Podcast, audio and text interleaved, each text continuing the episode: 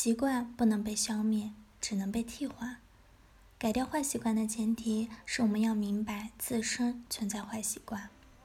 对待坏情绪要做的不是压抑，而是尝试用积极的情绪去替代。每个月改掉一个坏习惯，遇见更好的自己。有人说，人生不过是无数习惯的总和。查尔斯·杜西格在《习惯的力量》中写道：“人每天的活动中有超过百分之四十是习惯的产物，而不是自己主动的决定。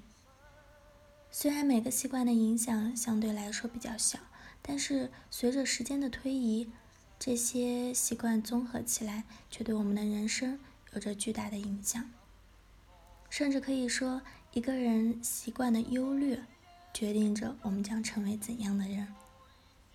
习惯早睡早起的人，就更容易精力充沛；习惯熬夜打游戏的朋友，也更容易黑眼圈。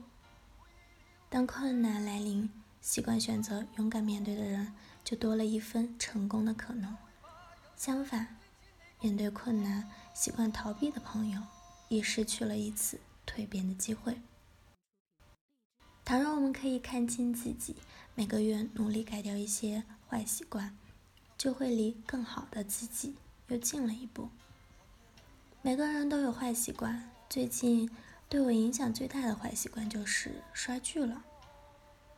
因为有记录时间的习惯，回顾着我的日程清单，我会发现自己每周花费在电视剧、综艺节目上的时间高达十七个小时。这是一笔不小的时间支出。努力尝试了很多次改变，都没能奏效。为什么我明知道这是一个坏习惯，却不能改变呢？这就得从替换定律说起。什么是替换定律呢？当我们有一项不想要的记忆或者是负面的习惯，我们是无法完全去除掉的，只能用一种新的记忆或者新的习惯去替代它。这让我想起日本作家川真由美的《整理情绪的力量》一书中，作者在书中就分享了一则摆脱坏情绪的方法，叫做更新情绪。原理就是替换定律。我们每个人同一时间可以承受的情绪有限，就如同一个玻璃器皿，愤怒的情绪多了，就不能使其他情绪进入。同理，当我们努力让自己变得开心，那些负面的情绪就可以被驱赶。对待坏情绪，我们要做的不是压抑，而是尝试用积极的情绪去替代。同样，坏习惯它不可能被消灭，只能。被其他习惯所替代。现在，当我渴望改掉看剧的坏习惯，却忘了为压力找到一个合适的宣泄口，改变自然就会以失败告终。所以，明白自己坏习惯产生的原因也是至关重要的。当感受到的压力习惯性的想要去刷剧的时候，我便会告诉自己该去运运动了。起身去门口小公园溜达一圈，天气好的时候拍拍照，心情也跟着好了起来。改掉一个坏习惯要多久呢？二十一天，还是一个月，又或是一年？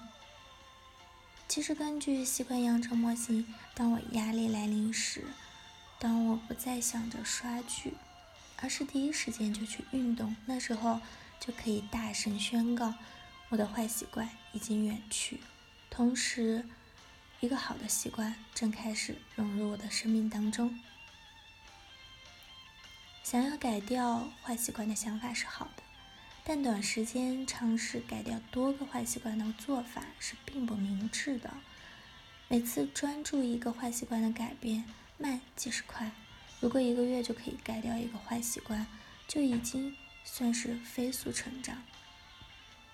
比如刷剧，我以前想过很多惩罚的措施，五花八门，不去吃饭，逼自己五点钟起床等等，结果都收效甚微。前者拿着身体做代价，简直愚蠢；后者倒是有一点点作用，但好几次困意来了，还是占了上风。最终倒是朋友给了我一个思路：罚钱。如果我看电视剧就罚一百元，这对于一个穷逼来说简直太狠了。为了钱，我也不能刷剧啊。奥斯特洛夫斯基在《钢铁是怎样炼成的》里面写道：“人应该支配习惯，而绝不能让习惯支配人。选择做习惯的主人，还是被习惯所奴隶，完全在于我们个人的选择。当我们每个月……”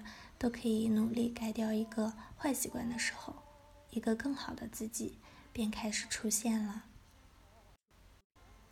好了，以上就是今天的节目内容了。咨询请加微信 j l c d 幺零零幺或者关注微信公众号“甘露春天微课堂”，收听更多内容。感谢您的收听，我是 c e l i n e 我们下期节目再见。